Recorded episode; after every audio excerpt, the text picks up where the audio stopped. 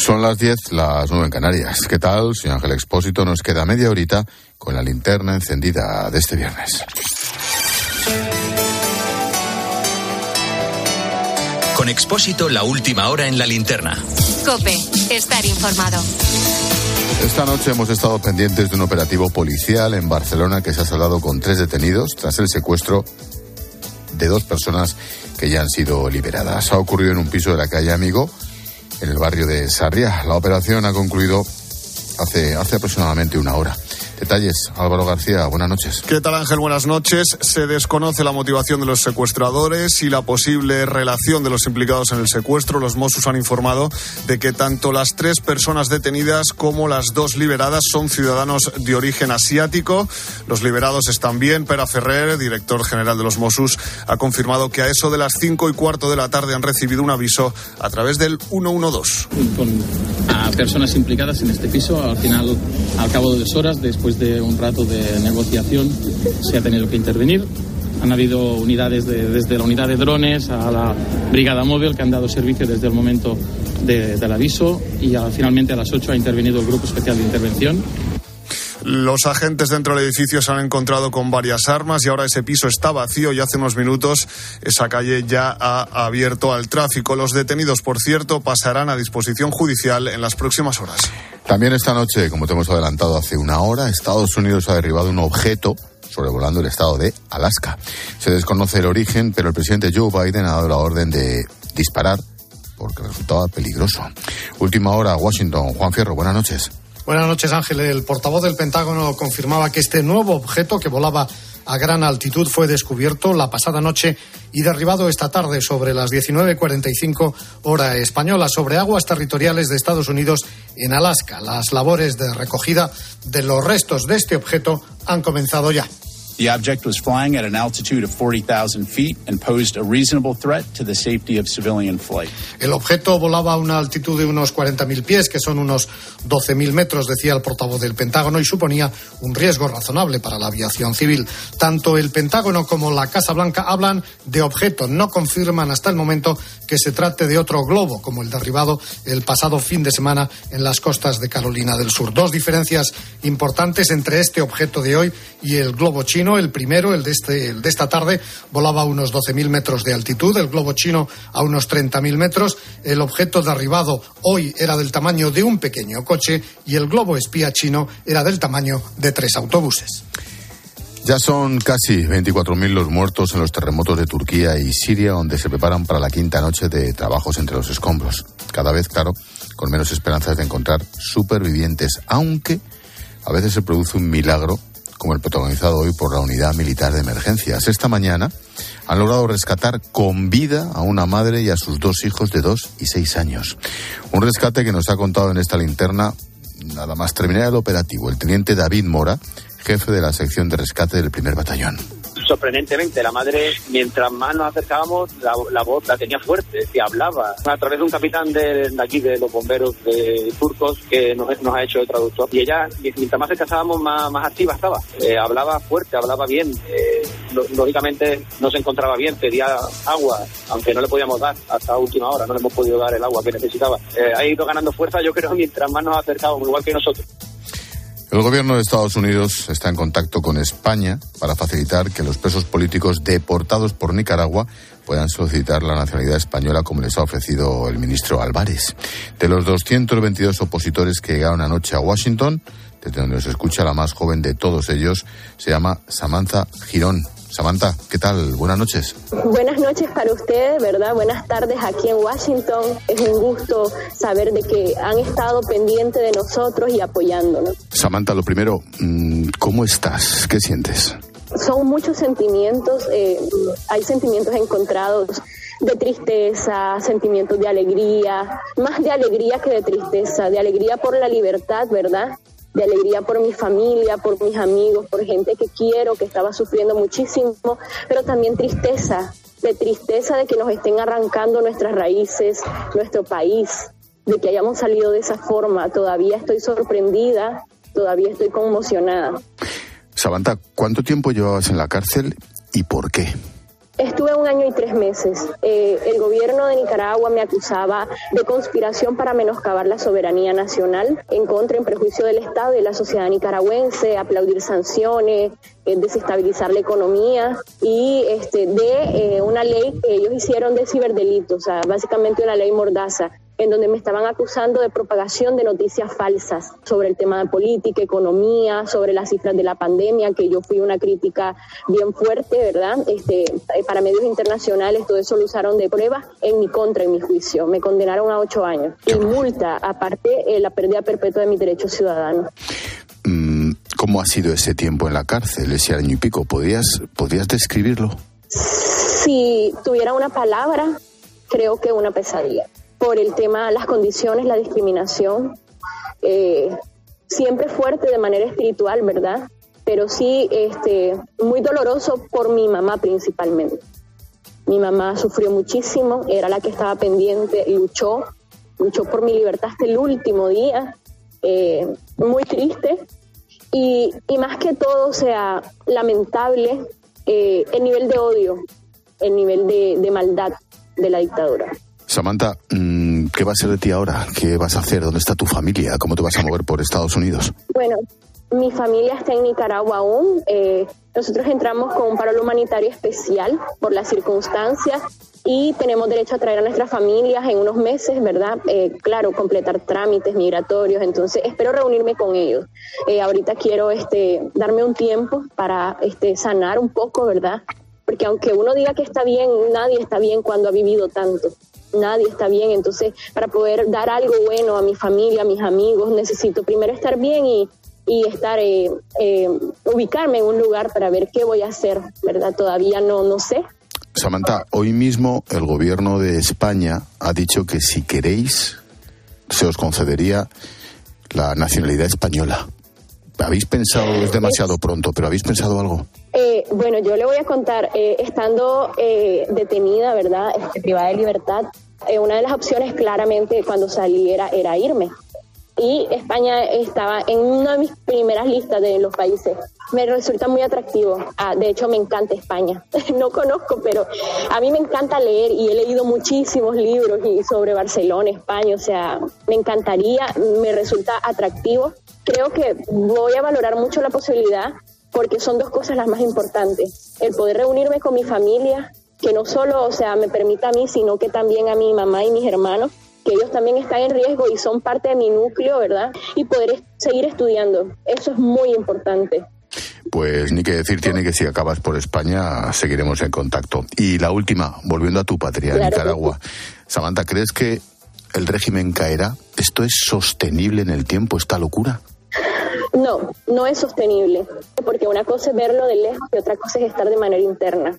O sea, eh, Nicaragua está muy golpeada económicamente, políticamente hay mucho descontento, no solo en la gente opositora, sino también en las mismas personas sandinistas. Porque la economía, o sea, la, la carencia, la falta de libertad y de muchas cosas nos afectan a todos los nicaragüenses por igual, sin importar el color político. Entonces, yo creo que Nicaragua actualmente es una bomba de tiempo, porque antes de que empezara la crisis sociopolítica, Nicaragua ya era el segundo país más pobre de Latinoamérica. O sea, y actualmente Nicaragua es el país en donde sufre más hambre la gente. O sea, la carestía de la vida es increíble y la migración ha sido de una manera, o sea, increíble, no es que se había visto antes. Incluso, o sea, Nicaragua, que es un país, o sea, con mano de obra este, bastante joven, con mano de obra fuerte. No hay mano de obra ahorita, ni siquiera para este, las cosechas de café, de maní en Nicaragua, porque toda la mano de obra, la gente trabajadora se está yendo. Muchos de ellos, aquí en España, por cierto. Samantha Girón, repatriada, expulsada hasta Estados Unidos desde Nicaragua. Gracias, suerte y cuídate. Nos veremos. Muchas gracias a ustedes, estamos en contacto. Siguen las reacciones al aval del Constitucional a la ley del aborto. El cardenal y presidente de la Conferencia Episcopal, Monseñor Omeya, considera que es una incoherencia que se proteja la vida de los animales y olvidemos cuidar la vida del ser humano en sus momentos de máxima fragilidad. En la misma línea se ha expresado en Herrera en Cope el abogado y exdirector del Foro de la Familia, Benigno Blanco. es que convierte la vida del no nacido durante las primeras 14 semanas y en la práctica hasta las 22 en una cosa privatizada que se puede destruir a libre voluntad. Es decir, tendría menos protección jurídica que tiene la flora, la fauna, el patrimonio histórico, cultural, etcétera. Y eso es incomprensible en una sociedad que quiere definirse a sí misma por el compromiso con la dignidad humana. La noticia triste del día es la muerte a los 91 años del director de cine Carlos Saura, horas antes de la gala de los Goya, en la que iba a ser reconocido con el premio a toda su trayectoria. Uno no, nunca se puede creer que, que es más importante que otra persona. Yo, yo creo que hay que tomarlo con humildad. Estoy muy La Academia le entregó el Goya de Honor hace unos días en su casa ante su delicado estado de salud.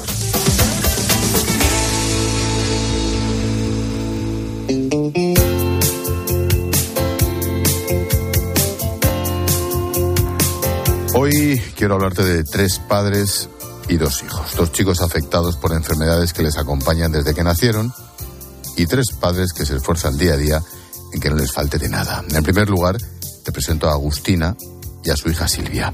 Silvia tiene 20 años y al nacer sufrió una lesión en el cerebro, hoy está incapacitada intelectualmente, necesita ayuda para moverse desde que se levanta hasta que se acuesta. Agustina es su madre. Ella utiliza muchos recursos comunicativos para expresarse y para interaccionar, pero ninguno es el lenguaje verbal. Emite sonidos, te toca, te dirige hacia donde ella quiere que tú prestes atención, pero no dice una sola palabra completa. Como madre siempre ha querido que su hija tenga las mismas oportunidades que el resto. Conciliar su trabajo con el cuidado de la hija no, no, no ha sido fácil. Es una familia monomarental. Al principio se topó solo con información muy general que no profundizaba en nada, pero todo cambió cuando conoció la Asociación para la Ayuda a la Atención a las Personas con Parálisis Cerebral, ATENPACE.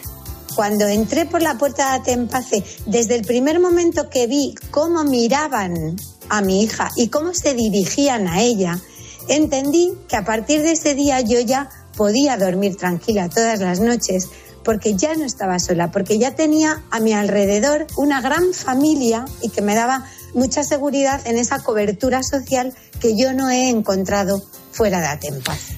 Más de 100 familias forman la asociación, juntas comparten experiencias, apoyo mutuo, las frustraciones y los avances que consiguen sus hijos, sencillamente cómo aprenden a aprender. Agustina es la presidenta y junto al resto de familias trabajan para cubrir las necesidades que ahora no están resueltas.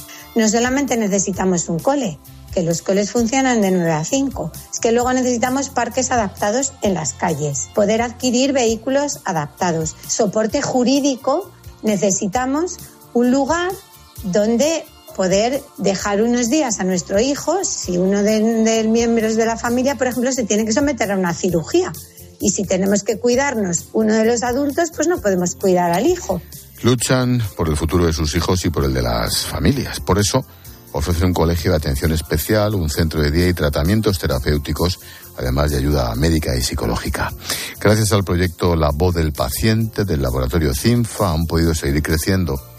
Mira, Arancha Rovira es la secretaria en Atempace. El proyecto de CINFA nos ha servido para poner en marcha un servicio de becas para tratamientos terapéuticos dirigido pues, a familias con pocos recursos y con hijos que tienen parálisis cerebral, pero una parálisis cerebral severa, un grado de discapacidad superior al 80%. Tienen otras discapacidades asociadas, ¿no? como la sensorial, la cognitiva. Esto hace que sean altamente dependientes Atempace sigue luchando para que las necesidades de sus hijos no dejen de estar atendidas. Quizás la parálisis cerebral te suene, hayas visto algún afectado o estés familiarizado, pero la enfermedad que sufre ahora Eduardo no se la diagnosticaron hasta los 42 años, toda la vida tratándose de algo que no era. La enfermedad le afecta al riñón, las articulaciones, pero como te digo, hasta ser adulto no supo lo que tenía. Lo averiguó al nacer su hijo Marco en 2016. Me fijé y tenía las mismas uñas que yo, las mismas uñas de los pulgares. Me puse a investigar, entonces me autodiagnostiqué yo y diagnostiqué a mi hijo. Y vimos que no había ninguna asociación española del síndrome uña rótula y bueno, nos decidimos a formar la asociación. Edu es enfermero, investigó por su cuenta y así dio con el síndrome. Junto a su esposa fundó la Asociación Española de Síndrome de Uña Rótula AESUR, de la que forman parte 50 familias. Adriana es la mujer de Eduardo, asegura que su hijo no está muy afectado y que puede hacer una vida normal. Otro de los rasgos es que los ligamentos los tienen más laxos. Entonces, él, lo que es la psicomotricidad fina, le cuesta más. Es decir, por ejemplo, agarrar el boli todo eso no tiene nada adaptado. Eh, lo vio el equipo de orientación del colegio, pero no le te hacen ningún seguimiento ni nada porque no, no necesita ningún tipo de adaptación. En su caso, hay otros casos que, que sí que necesitan más adaptaciones. El síndrome provoca alteraciones en algunas partes del cuerpo. Las más visibles son la falta de uñas y que las rótulas, los huesos de las rodillas sean más pequeñas de lo normal. Los codos, los riñones y la visión también se ven afectadas. El síndrome no tiene tratamiento, pero sí se pueden abordar las alteraciones que provocan. Necesitan, claro, que se investigue. Y dar a conocer el síndrome, porque es que la mayoría de los afectados no saben lo que tienen. Es una enfermedad rara y entonces pues la mayoría de los profesionales no conocen el síndrome. Tú vas a un hospital y dices, tengo síndrome de uña rótula, y bueno, a lo mejor de 100 médicos uno le suena. Entonces ya eso es un hándicap. O sea, la media de diagnóstico de una enfermedad rara en España son 5 años. Sea, hay gente que está 5 años dando vueltas, de especialista en especialista, haciendo pruebas y tal, y hasta los 5 años o más no le dice a alguien, usted tiene esto. Los afectados y sus familias llegan a través de las redes sociales dentro y fuera de España. Eduardo ha atendido a más de 200 personas. Una foto de WhatsApp le sirve para diagnosticar el síndrome, para informar.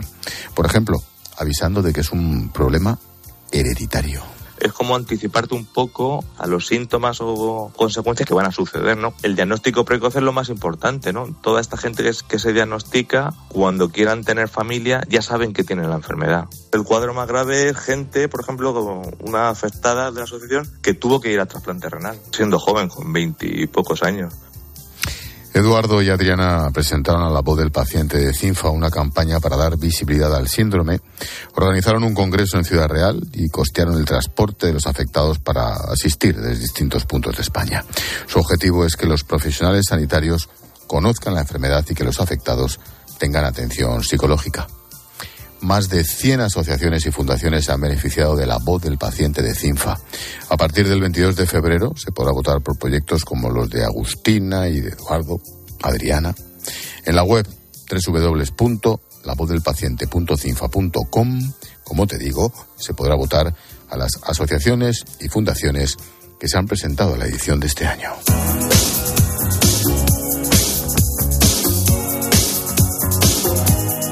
La postdata en la linterna la firma Juan Fernández Miranda. Hola Juan.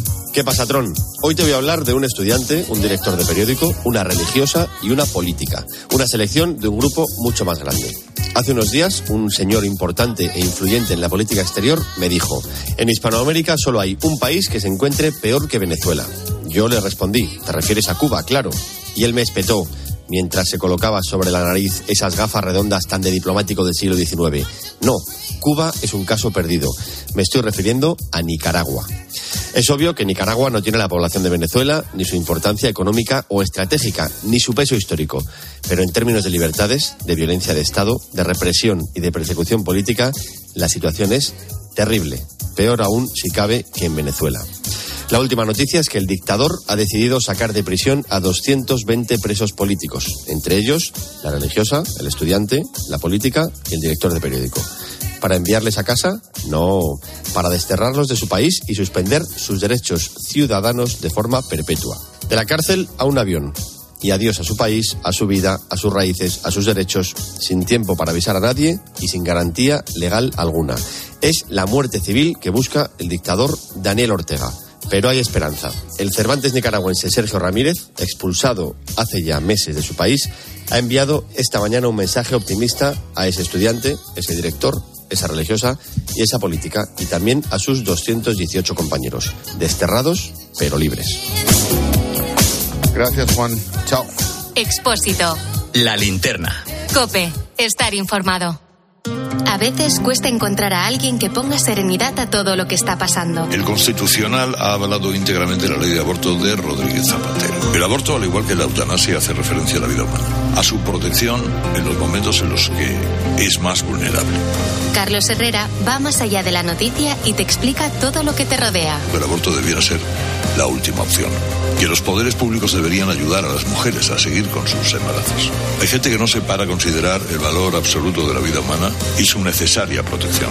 Escúchale de lunes a viernes de 6 a 1 del mediodía en Herrera en Cope.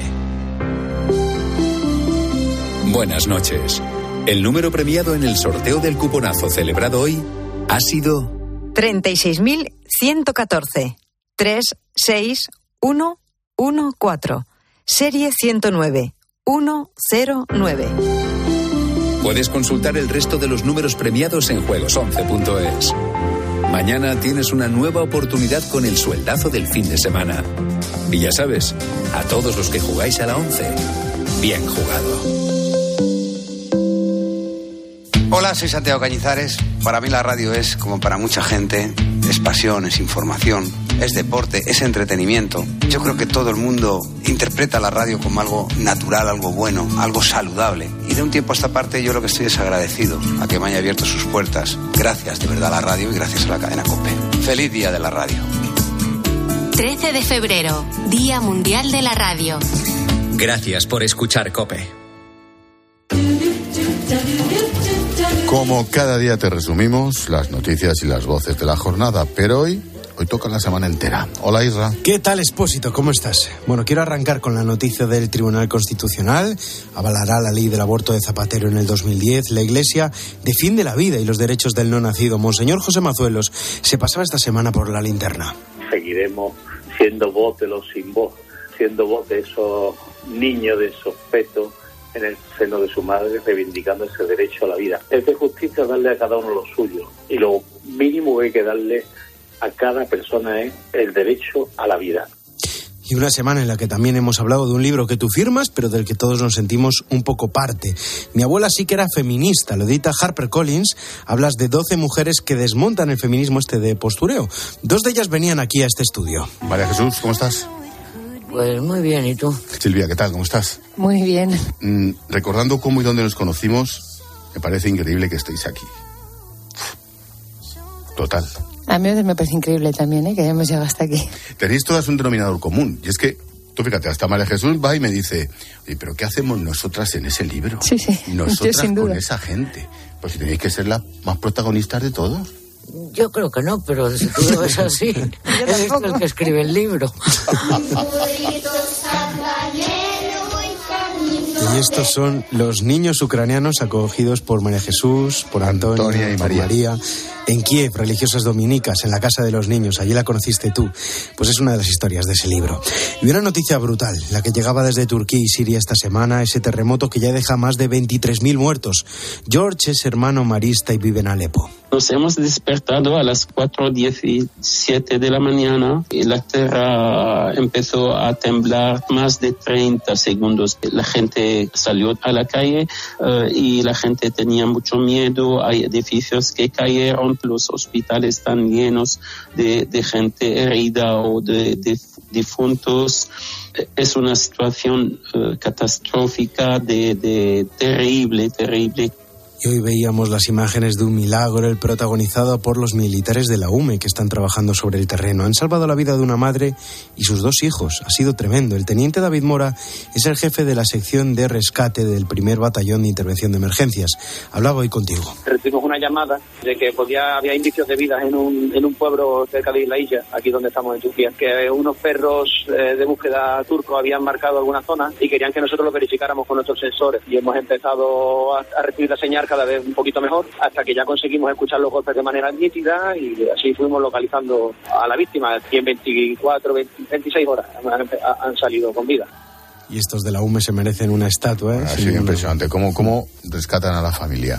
¿Cómo se echan a llorar fuera estos tíos después de 26 horas trabajando? Sí, sí. ¿Y cómo sacan, los sacan todos vivos? Ha sido impresionante. Impresionante. Decíamos que la UME merece una estatua, la que no se lo merece es Negane Fernández, nuestra compañera. No, no. No porque... porque Nunca. No, no por nada, sino porque las lía muy gordas, expósito. Ya no se prepara los programas. Nada. Fíjate que yo salgo de aquí a las 11 y me pongo a preparar el del día siguiente. Hombre, por supuesto. Ella no hace esto. No, ella no prepara la noticia siguiente.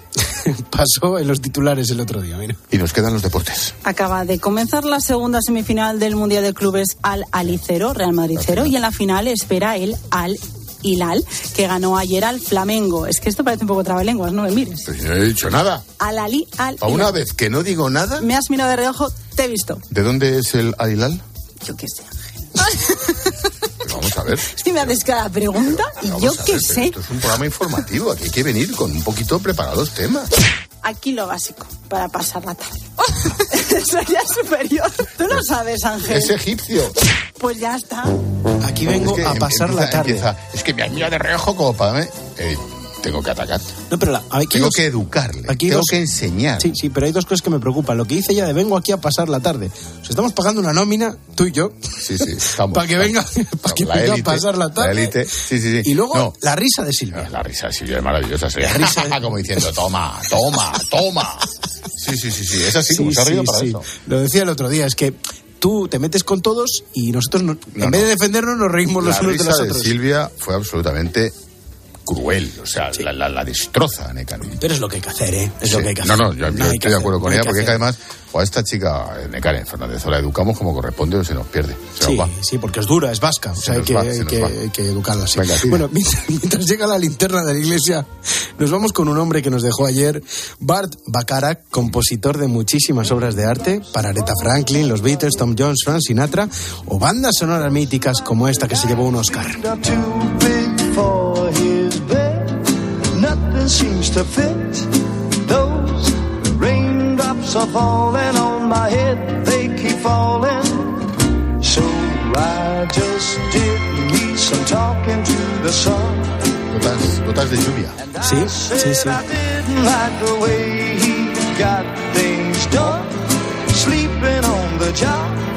Those raindrops. Pues dentro de tres minutos y medio, la linterna de la iglesia con Irene Pozo. ¿Qué tal, Irene? Buenas noches. ¿Qué tal Ángel? Muy buenas noches. Oye, hoy un, un tema sol, el- la ley del aborto. Sí, señor. Hoy en la linterna de la iglesia ponemos el foco en asuntos importantes, como bien dices, que estos días pues están cobrando especial relevancia, como es por ejemplo el tema del aborto y la defensa de la vida. Ayer decía precisamente el presidente de la Subcomisión Episcopal para la Familia y, y la Defensa de la Vida, José Mazuelos, aquí en la linterna, que la ley del aborto que el Tribunal Constitucional ha decidido avalar es injusta, inhumana y provoca desigualdad. Y es así, una ley, Ángel, que, como bien sabes, nos hace entender el aborto como un derecho que solo protege a los no nacidos. No olvidamos, nos olvidamos de cuidar la vida y nos olvidamos de proteger a aquellos que apuestan por ella. Esta es una de las cuestiones que abordaremos esta noche en la linterna de la iglesia, que hoy tenemos encendida, pues mira, desde una ciudad estupenda, desde una ciudad acogedora como es Barbastro y donde nos va a acompañar su obispo Ángel Pérez Puello, que ya le tengo trasteando por aquí, ¿eh? también es miembro además de la comisión, subcomisión episcopal para la familia y la defensa de la vida. Bueno, que no traste mucho a ver si lo transmite. Venga, Irene, te escuchamos. Hasta ahora. Chao. Expósito. La linterna. Escuchas Cope. Y recuerda, la mejor experiencia y el mejor sonido solo los encuentras en cope.es y en la aplicación móvil. Descárgatela. Saltar en paracaídas, subir al Everest o escribir un libro te cambian la vida. Como el Zurich Rock and Roll Running Series Madrid. El próximo 23 de abril corre en su nuevo recorrido. Maratón, media y 10 kilómetros. Los dorsales vuelan, así que inscríbete ya en rockandrollmadridrun.com. Habituallamiento oficial al campo. Profesionales de la construcción y la reforma. Siempre os hemos admirado. Porque hacéis sencillo lo más difícil. No necesitáis traje y corbata para ser el motor de la economía. Y llamáis a cada cosa por su nombre. En Bricomar nos pasa lo mismo. Y si nos dedicamos a materiales de obra, es normal que ahora nos llamemos Obramat. Profesionales de la construcción y la reforma. Obramat. En Peugeot estamos listos para ayudarte a llevar lo más importante, tu negocio. Por eso, en los días Peugeot Profesional vas a poder disfrutar de condiciones especiales en toda la gama. Aprovecha del 1 al 15 de febrero para dar energía a tu negocio. Inscríbete ya en peugeot.es. La vida siempre nos pone a prueba. Por eso en PSN Previsión Sanitaria Nacional hacemos más fáciles los momentos difíciles. Protege tu futuro y a los que más quieres con la mutua en la que confían los profesionales universitarios desde hace más de 90 años. PSN Previsión Sanitaria Nacional. Aseguramos sobre valores. ¿Tu mes favorito es febrero para ir a esquiar o agosto porque las ciudades se vacían? Con Endesa, tu nuevo mes favorito es ese que te ahorras. Llévate un mes de consumo de luz gratis cada año y para siempre, con precios estables y sin permanencia. Elige un mañana mejor. Contrata ya en el 876-0909 o en cámbiateaendesa.com.